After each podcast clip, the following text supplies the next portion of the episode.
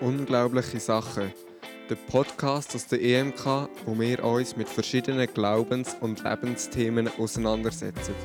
Ganz nach dem Motto: Ich glaube, hilf meinem Unglauben.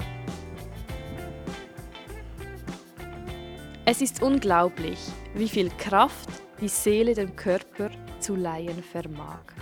Von William von Humboldt. Der hat das Zitat gesagt. Es ist unglaublich, wie viel Kraft Seele dem Körper mag verleihen. Mhm. Ich möchte gerade mal unseren Gast fragen, was löst das Zitat bei dir aus? Ich finde das ein schönes Zitat, weil äh, es ist ja oft so, das, was sich in der Seele abspielt oder was sich in dem Gedanken oder was im Herz sich abspielt, das spiegelt sich auch in unserem Körper wieder. Geht es unserer Seele gut, geht es auch dem Körper gut. Sind wir traurig, dann spiegelt sich das auch in unserer Haltung und in vielem anderen noch.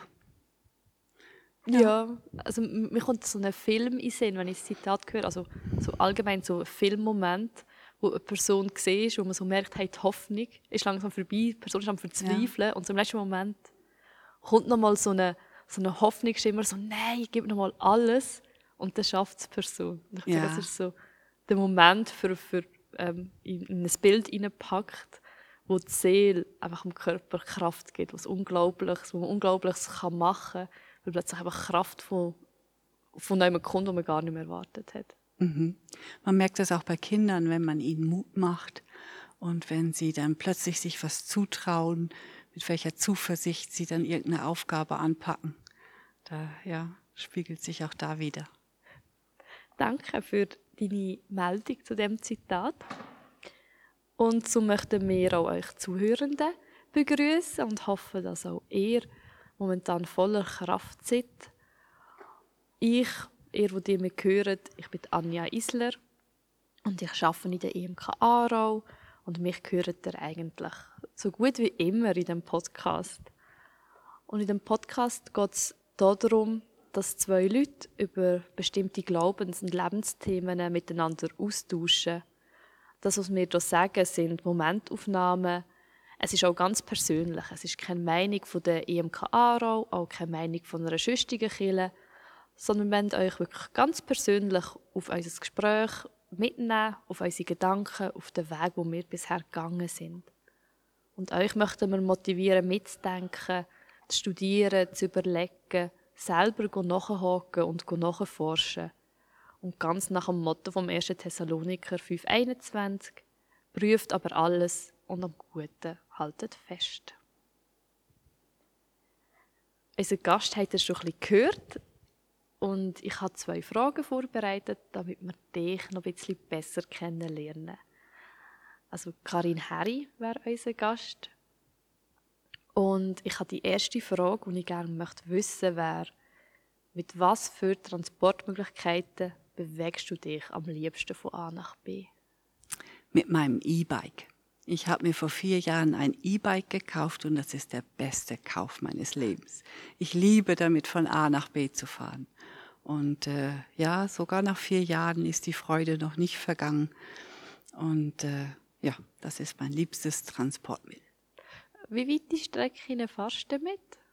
Ganz verschieden. Im Sommer mache ich manchmal eintägige, zweitägige Touren und äh, im Alltag dann mein Arbeitsweg. Das ist zehn Minuten von A nach B. Aber ich kaufe auch viel ein oder mache Besorgung. Manchmal mache ich auch einfach nur so, weil ich Lust habe auf ein bisschen Bewegung, noch irgendwo eine Runde ja. hier im Aargau. Das ist eine richtige Velofahrerin. Mhm, genau. So an der Aare lang ist das auch wunderschön mit dem Fahrrad.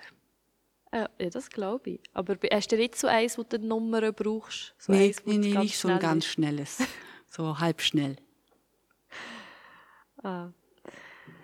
Und dann habe ich noch eine zweite Frage an dich. Und zwar, was ist der letzte Kompromiss, wo du das letzte eingegangen bist? Das war gestern Abend. Da haben wir überlegt, schauen wir jetzt noch einen Teil unserer Serie, die wir angefangen haben, die so spannend ist, oder lesen wir etwas? Ich wollte diesmal lesen. Oft ist es so, dass Thomas sagt, nee, wir lesen und gucken dann ein andermal äh, die Serie, aber diesmal hat es ihm so gepackt. Da äh, bin ich dann den Kompromiss eingegangen und habe gesagt, okay, wir schauen noch eine Folge und lesen dann danach. Und das ist nachher für dich doch auch noch gut gewesen, oder hast du es ein bisschen bereut im Nachhinein? Nee, bereut habe ich es nicht. Nee, nee, es war schön. Es macht Spaß mit Thomas, Serien zu gucken, die uns beide gefallen. Darf man fragen, was für eine Serie? Es ist, heißt Berlin. Das mhm. ist so eine Action-Serie. Es ist viel äh, Fangen und Gefangen werden. Äh, Amerikaner gegen Deutsche, Deutsche gegen Amerikaner. Ja, spannender Action. Ja. Mit noch ein bisschen Politik mit rein, auch aktuelle Politik. So, aber eher niederschwellig. Ja, aber so eine Herzklopf-Serie, wo man danach so, oh, jetzt haben wir. ja, wo man da erleichtert ist, wenn es die Richtigen weiterkommen ja. und genau. die Bösen dann endlich geschnappt Genau, werden. wenn die Bösen endlich gefangen wurden und die Guten zu ihrem Recht gekommen sind, können wir getrost ausschalten. Ja, das ist, weil wir weiter schauen, bis die Guten, also bis die Bösen Genau, also Cliffhanger hat es natürlich auch. Darum will man ja unbedingt weiter gucken. ja, so kommen wir eigentlich schon ein bisschen zu unserem heutigen Thema, wo wir darüber reden wollen. Und zwar Konflikt. Und ich habe mich mal so ein bisschen probiert zu achten, wo begegne ich am Alltag überall ein bisschen am Konflikt. Und zum Beispiel gestern war es bei mir gerade, hat es eigentlich am Morgen früh schon angefangen im Bett. Stehe ich auf oder bleibe ich noch ein bisschen liegen? tue ich den Wecker noch auf Schlummer stellen? Oder äh, tue ich mich jetzt aufmühen und aufstehen? Und habe gemerkt, ich habe sehr viel Konflikt mit mir selber. Aber es gibt ja auch so die berühmten Konfliktgeschichten vom, vom Zog. Eine Person liegt auf dem Zug oder ähm, sind auch so die Zuggeschichten, ich muss überlegen, wie sie geht, ähm, wo wer rettet. Du lässt einen Einzelnen sterben, um die Leute in dem ganzen Zug zu retten. Aha, mhm. so ein ethischer oder, Konflikt. Ja, mhm. und dann denke ich, das sind dann nachher so richtig massive Konflikte. Man muss entscheiden, lasse ich jemanden sterben oder lasse ich es fahren, damit Massen überlebt. Mhm. So ein typischer Schirach. Genau. Er spielt ja viel mit diesen Gewissenskonflikten. Und diesen Konflikt bin ich jetzt begegne ich weniger in meinem Alltag. Und da bin ich froh, dass ich jetzt die nicht so bewusst wahrnehme. Würdest du sagen, das sind jetzt so all die normalen Konflikte, die du auch in deinem Alltag erlebst? Ja, ich, wenn man mit Menschen zu tun hat oder auch ein bisschen in sich hineinhorcht, kommt man, glaube ich, nie um Konflikte ganz herum. Ich glaube, dazu muss man ein Ja haben, dass es immer wieder passieren kann, dass man einen Konflikt hat mit sich selber, mit jemand anderen oder auch mit Gott oder auch mit der Natur. In der Friedenstheologie geht es ja darum, dieses Shalom, so ein allumfassendes äh, Shalom, wo man im Frieden leben kann oder wo davon ausgeht, dass man in Frieden leben möchte mit sich selber, mit dem anderen, mit Gott und auch äh, mit der Natur. Und dass das etwas ist, wo, wo wir anstreben möchten. Oder, ich finde es ja spannend, dass du sagst Friedenstheologie. Geht es auch in Konflikttheologie? Hm. Wüsste ich jetzt nicht. Vielleicht. Weil, weil ich bin darauf gestoßen, man, man kann Konflikt studieren. Also es gibt mhm. Konflikt und Friedens, was ist das? Ethik, Philosophie, mhm. einfach mhm. Konzept. Einfach man kann das Konflikt und Frieden kann man studieren. Und das mhm. habe ich sehr spannend gefunden. Ja. Dass man das so kann studieren und jetzt sagst du, es gibt Friedenstheologie. Ich denke, vielleicht ist Konflikt und Friedenstheologie auch so ein Päckchen, wo man kann.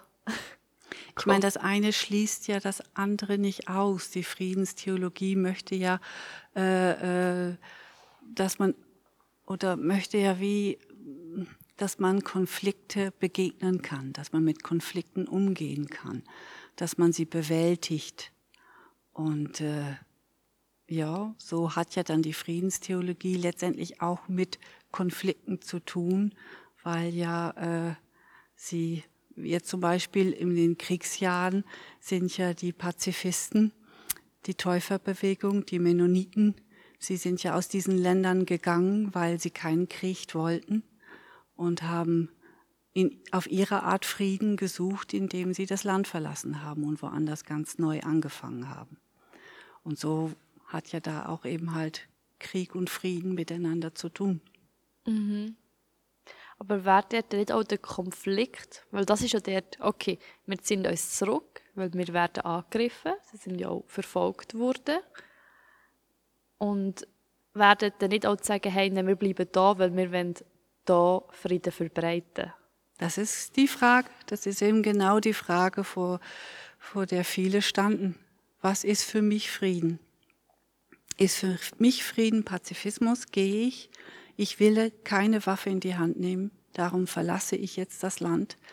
Ist für mich Frieden? Nein, ich möchte mein Land schützen. Ich bleibe da, weil ich Frieden hier bewahren möchte in diesem Land. Das, das ist so eine Gewissensfrage. Und ja, das hat auch ein bisschen mit der Theologie zu tun, die man dann, also aus gläubiger Sicht, die man dann auch vertritt oder für die man sich entschließt. Und diese Friedenstheologie, für die Menschen sich entschlossen haben, wie zum Beispiel die Mennoniten, die sagen, für uns äh, bedeutet das Pazifismus, dass man niemanden tötet. Das ist für uns der Frieden, den Jesus hier auf die Erde gebracht hat und wo er von uns erwartet. Aber das ist eine Gewissensfrage und ich glaube, dass das muss jeder für sich beantworten und für sich selber darüber im Klaren werden. Das war ja auch etwas, wo Bonhoeffer so mit gehadert hat. Bringe ich jetzt den Hitler um? Helfe ich da mit oder nicht? Verletze ich da meine Ethik oder ist es gerade richtig? Das war eine große Gewissensfrage, vor die Bonhoeffer stand. Und äh, hat sich ja dann dafür entschlossen, mitzuhelfen. Ja, ich glaube, er ist auch im Christlichen halt auch gerade so die Vorbildfunktion, wenn es um Kompromiss, also nicht um Kompromiss, sondern um, um äh, Konflikt geht, ist er so die Person, die sich ja sehr damit auseinandergesetzt hat und wo immer wieder genannt wird im christlichen Er ist ein sehr oder war ein sehr kluger Kopf und hat sich da sehr mit auseinandergesetzt, ja. Und viele gute Gedanken gemacht und viele, viele gute Bücher geschrieben.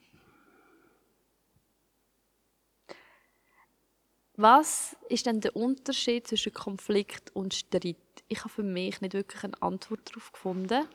Und ich habe gedacht, das ist etwas, was ich dich dann unbedingt muss fragen muss. Weil ich dachte, mir kannst du das wahrscheinlich erklären. Mhm. Hm. Für mich ist jetzt, wenn ich jetzt das erklären sollte, so aus dem Stegreif, würde ich sagen, ein Konflikt ist ein umfassender Begriff. Ich kann einen Konflikt mit mir haben, ich kann einen Konflikt in der Gruppe haben, weil wir eine Entscheidung treffen müssen und es sind nicht alle gleicher Meinung und da muss noch kein Streit da sein. Das kann auch neutral sein. Wir haben jetzt da gegensätzliche Meinungen und müssen jetzt einen Konsens finden. Das ist auch schon eine Art Konflikt. Oder ich verstehe Gott in einem bestimmten Bereich nicht und bin mit ihm in einem Konflikt, weil das für mich ganz emotionale äh, Gedanken sind. Und ein Streit, finde ich, ist schon, da, da ist es schon zu einer Auseinandersetzung gekommen. Sie muss nicht immer verbal sein, also man kann ja heftig streiten in Form von einem Kampf. Man kann aber auch streiten, indem man schmollt oder indem man äh, den anderen einfach stehen lässt oder abschätzig belächelt. Auch so kann man streiten. Aber ich glaube, Streit ist dann schon der, der zweite Schritt in die falsche Richtung. Mhm. Also würdest du sagen, ein Streit ist auch weniger kognitiv, sondern einfach nur noch ein, mehr eine Emotion, die man auslebt. Durch, dass man irgendwo beschränkt ist oder nicht zufrieden ist oder etwas ja. möchte, was man nicht bekommt. Ja, wo man vielleicht bewusst auslebt oder wo es einfach mit dir macht, weil so viele Emotionen damit verbunden sind.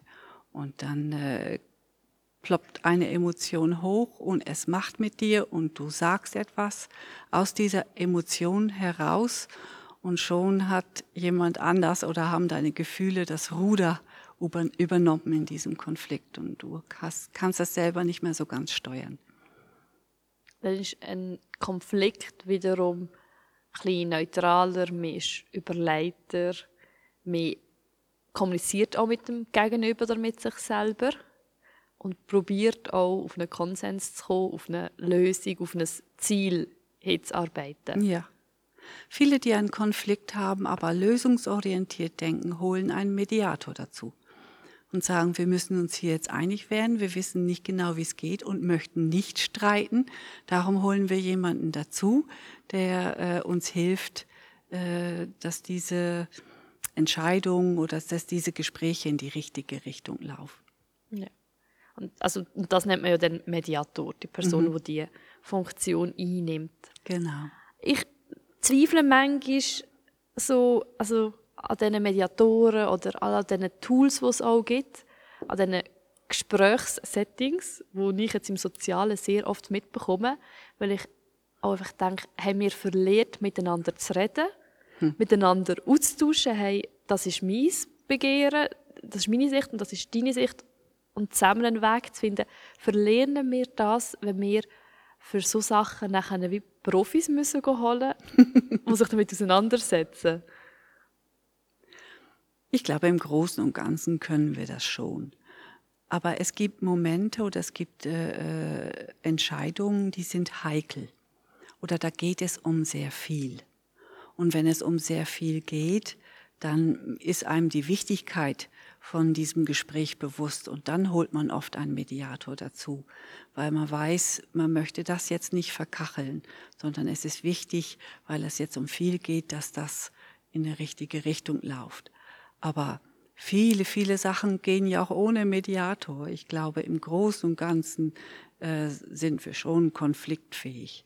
Und wenn man einen Mediator dazu holt, dann ist es ja nicht so, dass dir jetzt die Auseinandersetzung abgenommen wird sondern äh, dieser Mediator hilft dann ja nur, dass jeder seine Bedürfnisse wahrnehmen kann, seine Bedürfnisse äußern kann, dass er dem anderen Raum gibt, zu sagen, was seine Bedürfnisse oder seine Gedanken sind, dass auch die Stillen zu Wort kommen und die, die eher schnell zu Wort kommen, auch sich mal zurückhalten. Es geht ja mehr so wie ein Dirigent, ein Orchester äh, versucht in Einklang zu bringen, dass dass auch die dann in ihrem Gespräch im Einklang kommen. Also mehr auch, dass das Gespräch auch gerecht verläuft und nicht dominante Leute das Ruder übernehmen, weil sie dominant sind und andere überfahren. Zum Beispiel, ja. Es sind ja nicht immer nur die Dominanten, es gibt ja auch die Opfer, es gibt die, die flüchten, es gibt die Beleidigten. Die Dominanten sind oft dann die, die man am ersten sieht, weil mhm. sie laut sind. Aber es gibt andere Formen, die still sind, aber nicht weniger heftig. Also es, es gibt ja das Modell vom, vom Thomas-Modell. Ich weiß hm. gar nicht, ob es noch einen anderen Namen hat. Und dort gibt es ja beim Konflikt, sagt man, man kann auf fünf äh, verschiedene Sachen kann man handeln oder so die meisten Menschen sind so orientiert. Und zwar ist man der Vermeider, man ist der Durchsetzer, der Nachgeber der kompromissvolle oder der kooperative. Mhm. Und ich denke, wenn jetzt diese fünf Leute alle zusammen einen Konflikt miteinander haben und das zusammen müssen austragen, ist das eine ballte Macht von, also von verschiedenen Gefühlen und verschiedenen Umgang auch mit der Thematik. Mhm. Es kommt darauf an, wie gut, gut sich die Gruppe kennt. So, ich äh, habe mal einen Vorstand kennengelernt, wo schon über lange Jahre unterwegs ist und die haben sich untereinander gut gekannt. Und die haben das dann auch benennen können und haben gesagt, du bist hier der Durchsetzer, halt dich mal ein bisschen zurück und lass mal die und die zu Wort kommen, weil sie ist eher der Kompromisssucher und äh, äh tut sich schwer, ihre Meinung zu äußern. Und auch die herauszufordern, jetzt sagst du mal deine Meinung. Und die wollen wir jetzt hören, weil sie ist es wert, diskutiert zu werden. Und äh, ich glaube, wenn man sich kennt oder wenn man sich auf die Andersartigkeit des anderen einlässt und das im Hinterkopf hat, kann das eine große Bereicherung sein. Als wenn alle ähnlich sind. Also wenn nur Brüller zusammenstecken, dann ist es manchmal schwieriger, als wenn dann manchmal noch die Konsenssucher dazwischen sitzen. Ah, du hast es gesagt, man muss das Gegenüber kennen, aber sollte man vielleicht nicht auch als erstes sich selber kennen? Weil wenn ich ja gar nicht weiß, was ich überhaupt möchte, Wenn ich einfach weiss, ah, ich bin unzufrieden, weil das, es gibt, glaube ich, auch so ein Zitat, ich weiß nicht, was ich möchte, aber ich weiß, was ich nicht möchte. Mhm. Da sprichst du was ganz Wichtiges an. Das ist das A und O, dass man sich selber kennenlernt. Dass man weiß, wie ticke ich, zu was neige ich und auch aussprechen können, was sind meine Bedürfnisse. Oder falls ein Konflikt da ist, was möchte ich denn wirklich? Das mal formulieren, das aufschreiben, das dem anderen kommunizieren, auch dem das zumuten. Das ist mein Wunsch. Und äh, ja, sich selber auf der Spur sein und sich selber kennenlernen, das ist das A und O. Auch ohne Konflikte. ja, weil also ich finde das eine mega grosse Aufgabe, die ich glaube auch finde, dass man das Leben lang ein bisschen beschäftigt, mit sich selber kennenlernen, auch immer ein bisschen die Frage, wie viel tut man sich vielleicht auch selber ein bisschen vorlügen oder möchte man auch gerne ein anderes Bild von einem haben, von sich selber und auch eben, wie viel will man auf sich selber anderen zeigen. Wenn mhm. ich einem anderen meine Bedürfnisse sage, dann ja. muss ich auch meine Bedürfnisse am anderen offenbaren und ich finde, das ist manchmal auch schon nicht immer einfach, weil man macht sich ja dann auch verletzlich. Mhm. Und die andere Person kann auch darüber lachen, die kann das nachher sagen, oh, das ist doch kein Bedürfnis, das ja. nicht ernst zu nehmen. Und ich weiß nicht, ich finde, manchmal frage ich mich schon, ob wir das ein bisschen verliert haben in unserer Gesellschaft und ähm, frage mich schon, wie fest gehen wir im Alltag Konflikt aus dem Weg? Wie mhm. fest können wir das Wörtchen Nein zum Beispiel sagen? Mhm.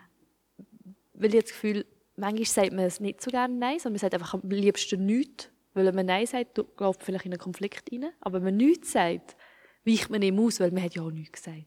und das finde ich manchmal ja. so ein bisschen spannend so, zum Beobachten. Ja. Man macht lieber nichts als das Falsche, wo einen Konflikt aufbeschwört. Das stimmt schon, wenn man sich verletzlich macht und wenn man von sich erzählt oder wenn man sich offenbart, dann geht man das Risiko ein, dass der andere das missbraucht oder falsch versteht. Das ist wie der Preis, den man dafür zahlt. Auf der anderen Seite wird man auch dadurch, dass man sich offenbart und der ist, der man ist, auch zu einem authentischen Menschen. Und das, was ist, und das, was der andere sieht, ist dann noch mehr im Einklang, als wenn man etwas vorspielt und das unbedingt bewahren möchte, weil man ja nicht möchte, dass man hinter diese Fassade guckt. Das ist auch sehr, sehr anstrengend, weil man ja dann nicht im Einklang ist. Auch sich selber erkennen, das, das kann auch was sehr Bitteres sein. Ich weiß noch, ich bin jemand, wo ein Elefantengedächtnis hat. Und äh, ich hatte in der Familie, bei mir in meiner Familie, jemand, der mich sehr gekränkt hat. Und ich habe es dieser Person nachgetragen. Über lange Jahre. Und ich habe das gar nicht so gemerkt.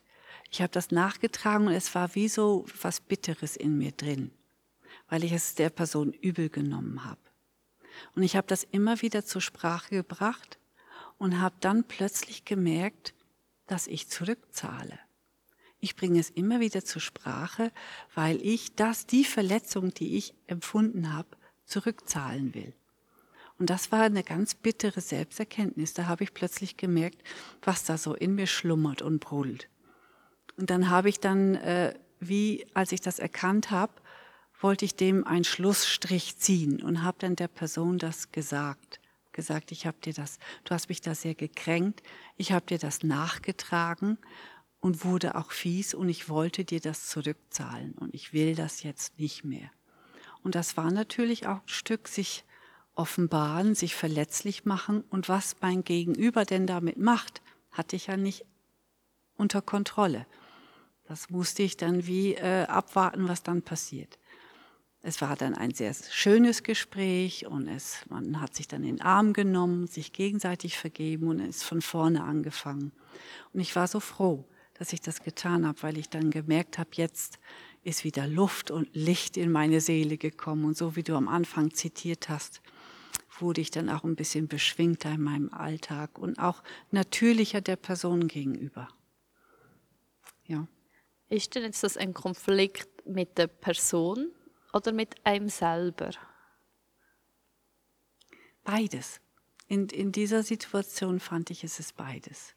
Aber letztendlich habe ich mir selber einen Strick gedreht. Auf die Jahre hin war es ein Konflikt mit mir. So die Verletzung, das war ein Konflikt zwischen zwei und wo ich finde, da hatten auch beide gleich viel äh, Schuld dran. Aber dass ich das wie mitgenommen habe und über Jahre in meinem Herzen gepflegt und genährt habe und da so Bitterkeit habe äh, aufblühen lassen in mir, das war mein Problem mit mir. Und auch mein Problem mit Gott, weil äh, Jesus spricht mir zu, vergib. Und mhm. ich habe das nicht getan, habe das unbewusst zwar nicht getan und doch habe ich mich dazu entschlossen. Es war, war eine bittere Erkenntnis. So plötzlich stand mir das wie ganz klar vor Augen, was ich da tue. Mitten in einem Lobpreissong habe ich das gehört und dann kam so ein Satz und dann kam das wie so ein, wie Licht in mir drin, wo mir das zeigte, was sich da in mir abspielt. Ja, das ist natürlich auch sehr schön, also schwierig, aber ich glaube, das ist so als Sachen, die wir da schon im, Podcast thematisiert haben, halt die Beziehung zu Gott und dass man ja möchte auch, auch wachsen und näher kommt, dass eben auch dann Sachen offenbart wird, die halt mhm. halt nicht einfach sind. Christ sein ist nicht immer nur einfach, aber nee. auch Mensch sein an sich ist nicht immer nur einfach. Ich glaube, für die, wo es nur einfach ist, ich glaube, die haben sich sehr eine interessante Welt in ihrem Kopf aufbauen. Mhm. Denke ich. Ja. Ja, wenn es immer nur einfach ist, ich glaube, da geht man dann auch viele Kompromisse ein. Und ich glaube auch nicht, dass man ganz ehrlich sein kann, wenn es immer einfach ist und wenn man es immer überall mit allen gut hat. Da habe ich so meine Frage, ob die Person dann vielleicht nicht auch ein so großer Ausweicher ist auf eigene Kosten dass man dann Kompromisse macht, die man vielleicht gar nicht machen möchte, des Liebens, Friedens willen. Das ist ja auch ein bisschen, kann man sagen, vielleicht ein christliches Paradoxon. Wir sollen vergeben, wir sollen lieb sein, wir sollen uns gegenüber lieben, aber gleich ist es einfach nicht gesund, wenn man jetzt dem Konflikt ausweicht und irgendwo sollen wir ja gleich für, für den Glauben einstehen, für das Evangelium einstehen und für, für das Unrecht einstehen.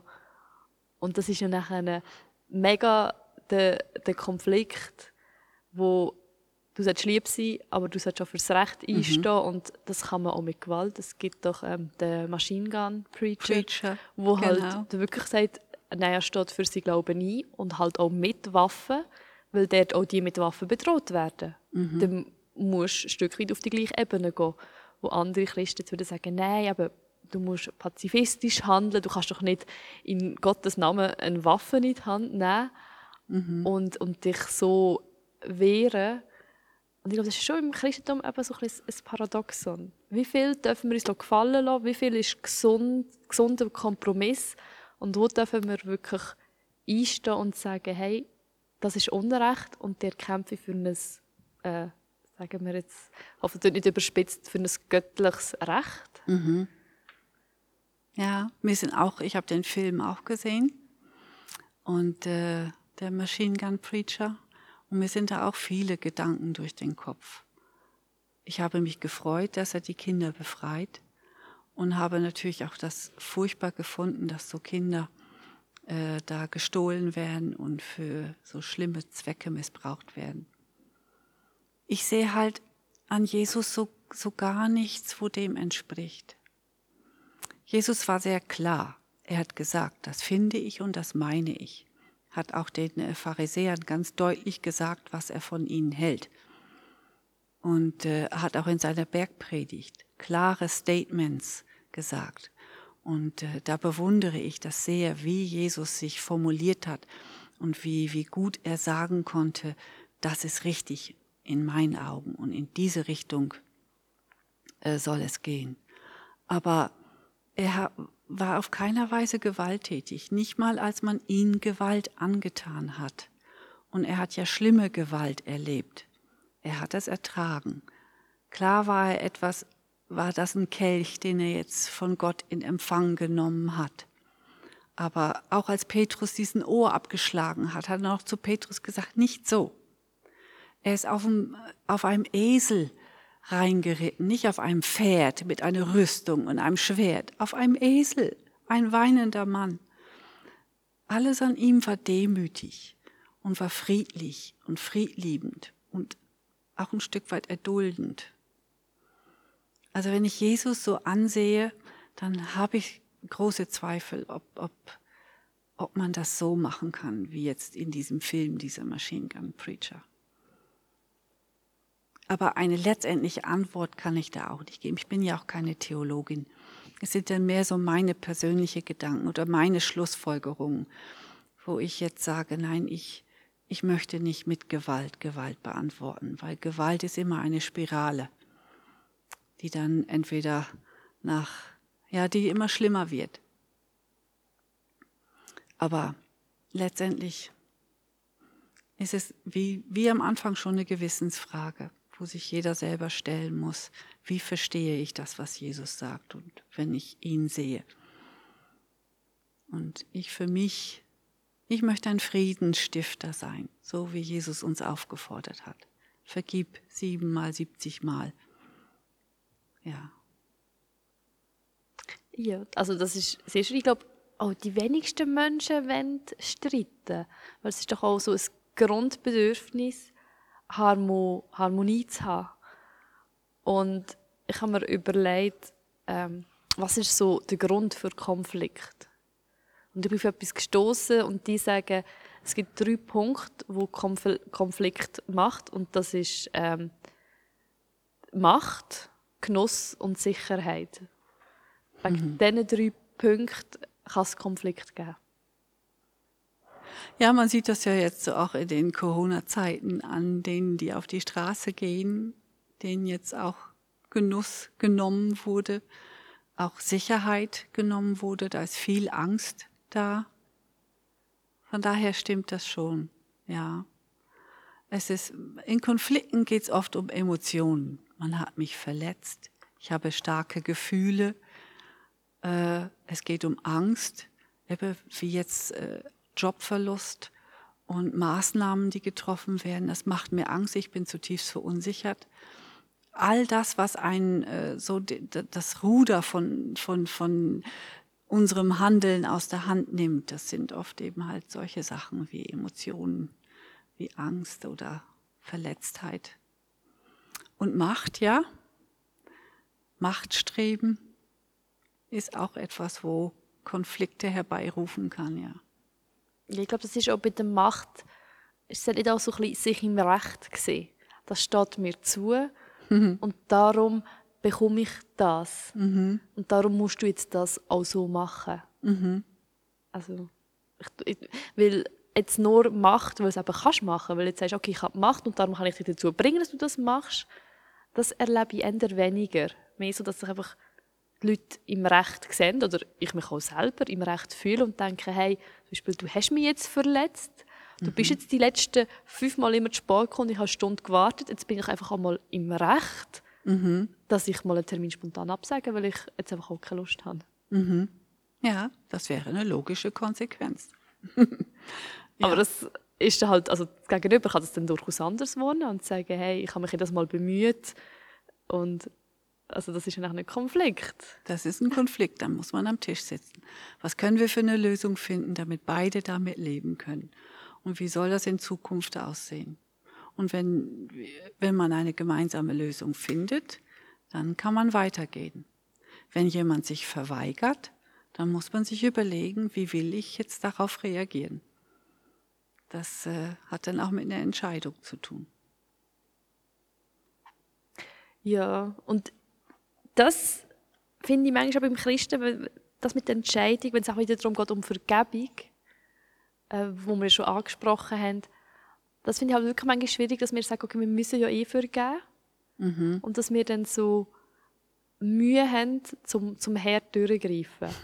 dass wir dann sagen, okay, jetzt ist einfach zu viel gewesen, jetzt ist fertig, jetzt, äh, ich kann dir vielleicht schon vergeben, aber wir gehen nicht mehr zusammen weiter an diesem Punkt. Mhm. Ich habe das Gefühl, dort machen wir es uns schwer, weil wir das Gefühl haben, wir müssen ja wieder auf die Person eingehen, wir müssen ihr noch ein Stück entgegenkommen, wir müssen Jesus ähnlicher und noch lieber sein. und wir dürfen, wir dürfen nicht Türen zuschlagen und sagen, okay, jetzt ist es vorbei. Mhm. Die Liebe duldet alles. Ja, und das ist ja. manchmal im, im Alltag, ja, so die Balance. Wie, wie lieb darfst du jetzt sein und wo darfst du jetzt sagen, jetzt ist einfach genug. Ja, da ist es eben wichtig, wie wir auch schon mal gesagt haben, dass man sich selber kennt, seine eigenen Bedürfnisse. Was ist mir wichtig? Und äh, weil es mir wichtig ist, möchte ich darum werben oder möchte auch das verteidigen.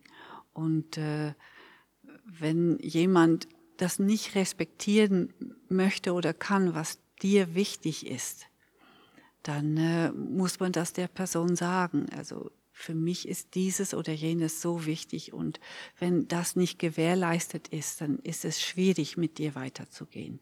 Das muss nicht unbedingt in einem Konflikt ausarten, sondern dass man sagen, wir sehen uns vielleicht hin und wieder mal, wir bleiben miteinander verbunden, aber wir sind keine enge Freunde mehr, weil diese Punkte sind mir sehr wichtig. Und, und es verletzt und kränkt mich und es fällt mir schwer damit zu leben, wenn diese Sachen, die mir wichtig sind, nicht respektiert werden. Und äh, wenn wir da einen Weg finden, einen gemeinsamen, würde mich das sehr freuen und dann würde ich gerne mit dir weitergehen. Und wenn äh, du das gar nicht respektieren magst oder das überhaupt nicht ansiehst, in dem Sinne weiterzugehen, dann kann man auch im Frieden miteinander getrennte Wege gehen. Es muss nicht immer in Streit auseinandergegangen sein, sondern man kann auch so verschieden sein, dass man sagt, okay, es ist anstrengend für dich und für mich. Wir haben eigentlich, wir sind sehr steil in das ganze Thema reingekommen, dünkt es mich. Wir sind sehr, Stimmt. sehr schnell gerade bei Konflikt und, und bei Killen gewesen. Und ich habe mich halt einfach auch gefragt, was ist so der ganze Sinn von Konflikt? Und ich habe einfach gemerkt, ich tue einfach auch, ich bin ein Mensch, ich tue sehr gerne diskutieren, ich habe sehr gerne Austausch, auch mit Menschen, die nicht gleich wie ich denken. Aber das Schöne beim Diskutieren finde ich, ich muss eigentlich nicht einen gleichen Nenner finden. Es ist manchmal schön, wenn man einen gleichen Nenner findet. Aber weil wir einfach diskutieren, unverbindlich, müssen wir nicht zusammen etwas planen und probieren, unsere gegensätzlichen Meinungen weiterzubringen. Aber ähm, in der Entwicklungspsychologie sagt man ja, es gibt so, ähm, also, so Konflikte, die einem weiterbringen von der Entwicklung her. Man ist in der Entwicklung des Menschen immer in einem Konflikt und durch diesen Konflikt tut man sich wie weiterbilden. Und da habe ich mir so überlegt, das ist eigentlich auch sonst in normalen Alltagskonflikten. Wenn ich einen Konflikt habe, bin ich mit mir selber wieder auch, also wird auf mich zurückgeworfen, bin mit mir selber beschäftigt oder beschäftige mich mit meinem Gegenüber, weil es mich einfach sehr aufregt und ich muss überlegen, wieso handelt der oder die so, wieso möchte sie das und eigentlich ist es immer ein mega Lern Lernprozess über mich oder über mein Gegenüber und über meine Umwelt, auch wenn es sehr anstrengend ist. Aber im Nachhinein habe ich gemerkt, habe ich wie so einen Zug, wo ich auch ein Stück weit kann sagen kann, geniesse auch so gewisse Konflikte, habe ich mich wirklich sehr gerne und kann ich sehr geniessen. Weil ich einfach ähm, Ja, es mega wertvoll ohne, finde. Ja, Meinungsverschiedenheiten müssen ja nicht unbedingt ein Konflikt sein. Eine Meinungsverschiedenheit kann man ja haben und dann äh, äh, kann man ja gut auch mit dem leben, dass man äh, geteilter Meinung ist. Das mit den Kindern, dass äh, ein dreijähriges Kind entdeckt ein Ich und entdeckt ein Nein und probiert dieses Nein aus, ob es auch funktioniert, um das Ich zu spüren. Das Ganze ist dann mit 13, 14, 15 nochmal. Ich werde wieder zu einem Ich. Ich reibe mich an meinen Eltern. Ich muss mich abgrenzen, um mich zu finden, wer ich bin und was ich sein will. Auch in der Reibung mit, mit meinen äh, Erziehungspersonen. Und, und später, wenn dann Konflikte da sind, ich habe mal so einen guten Satz gelesen, wenn man einen Konflikt hat, ist das ein Indiz dafür, dass etwas geklärt werden muss. Und dass man dann die Klärung sucht. Aber eine Meinungsverschiedenheit finde ich jetzt wieder, man kann gut anderer Meinung sein ohne Konflikt. Jetzt gerade bei, bei, wenn Wahlen sind, habe ich viele, äh, oder Abstimmungen sind, habe ich viele Diskussionen und man ist getrennter Meinung und man hat sich trotzdem von Herzen lieb. Ja. Würdest du denn sagen auch, so unsere Konfliktkultur in der Kirche, ist die vorbildlich? Ich glaube nicht, dass man das verallgemeinern kann. Das kommt auf, auf die Menschen drauf an, die in dieser Kirche sind. Und da kann ich auch nicht sagen, in der Kirche wären sie jetzt so, in dieser Kirche so. Das, äh, es gibt schon eher die Tendenz, äh, dass Harmonie gesucht wird, vielleicht auf Kosten von dem, dass man äh, wirklich klärt. Oder auch eben halt, dass man theologisch äh, stur ist und dann in, auf keinen Dialog man sich einlassen möchte, weil man nicht von seinem Standpunkt abweichen will und somit auch diesen Dialog nicht zulässt. Aber ich würde jetzt nicht sagen, dass das jetzt speziell Kirche ist oder dass bestimmte Denominationen oder bestimmte Kirchen da sich hervortun. Erlebe ich nicht so. Ja, ist eigentlich gut, weil ich finde, eben, wenn man so Kirche auch ein bisschen als Vorbild nimmt, also als Vorbildgesellschaft oder ja, Vorbild ist eben, wenn schon im Podcast ist ein, ein schlechtes Wort oder ähm, wo man halt probiert, eben Jesus ähnlich zu leben und eigentlich nächstenliebend. Und dann würde ich halt davon ausgehen, dass eigentlich auch Kirche ein Ort doch sein sollte, wo auch eben Platz für gesunde Konflikte hat. Ja. Was man bei Kirchen merkt, ist, dass man dadurch, dass man immer wieder eine Predigt hört und auch sich äh, äh bemüht, in Frieden mit dem anderen zu leben, auch in Frieden mit Gott zu leben und auch durch die Predigt immer wieder etwas zu sich sprechen lässt, dass man reflektierter ist. Das merke ich schon. Und äh, wenn man Sonntag für Sonntag eine Predigt hört und sie dann auf sich wirken lässt und sich dann auch mit sich selber und mit Gott auseinandersetzt, macht ein das letztendlich auch zu einem reflektierteren Menschen. Sag ich jetzt mal so aus dem Bach raus. das finde ich ein schön, auch ein für ein Schlusswort langsam, dass ähm, zum gesunden Konflikt können führen es einfach auch viel Selbstkenntnis braucht, Selbstreflexion und auch ein gutes Warnen vom Gegenüber. Mhm. Das hast du jetzt schön zusammengefasst. so, liebe Zuhörende, jetzt wisst ihr, was ihr zu tun habt. Ähm, euch selber kennenlernen und eure Gegenüber. Und also, ich empfehle euch wirklich mal, es gibt so einen Internettest, so kleine wirklich, wo man machen kann, was für ein Konflikttyp ist man. Von diesen fünf Typen, die ich aufgezählt habe, das Thomas-Modell.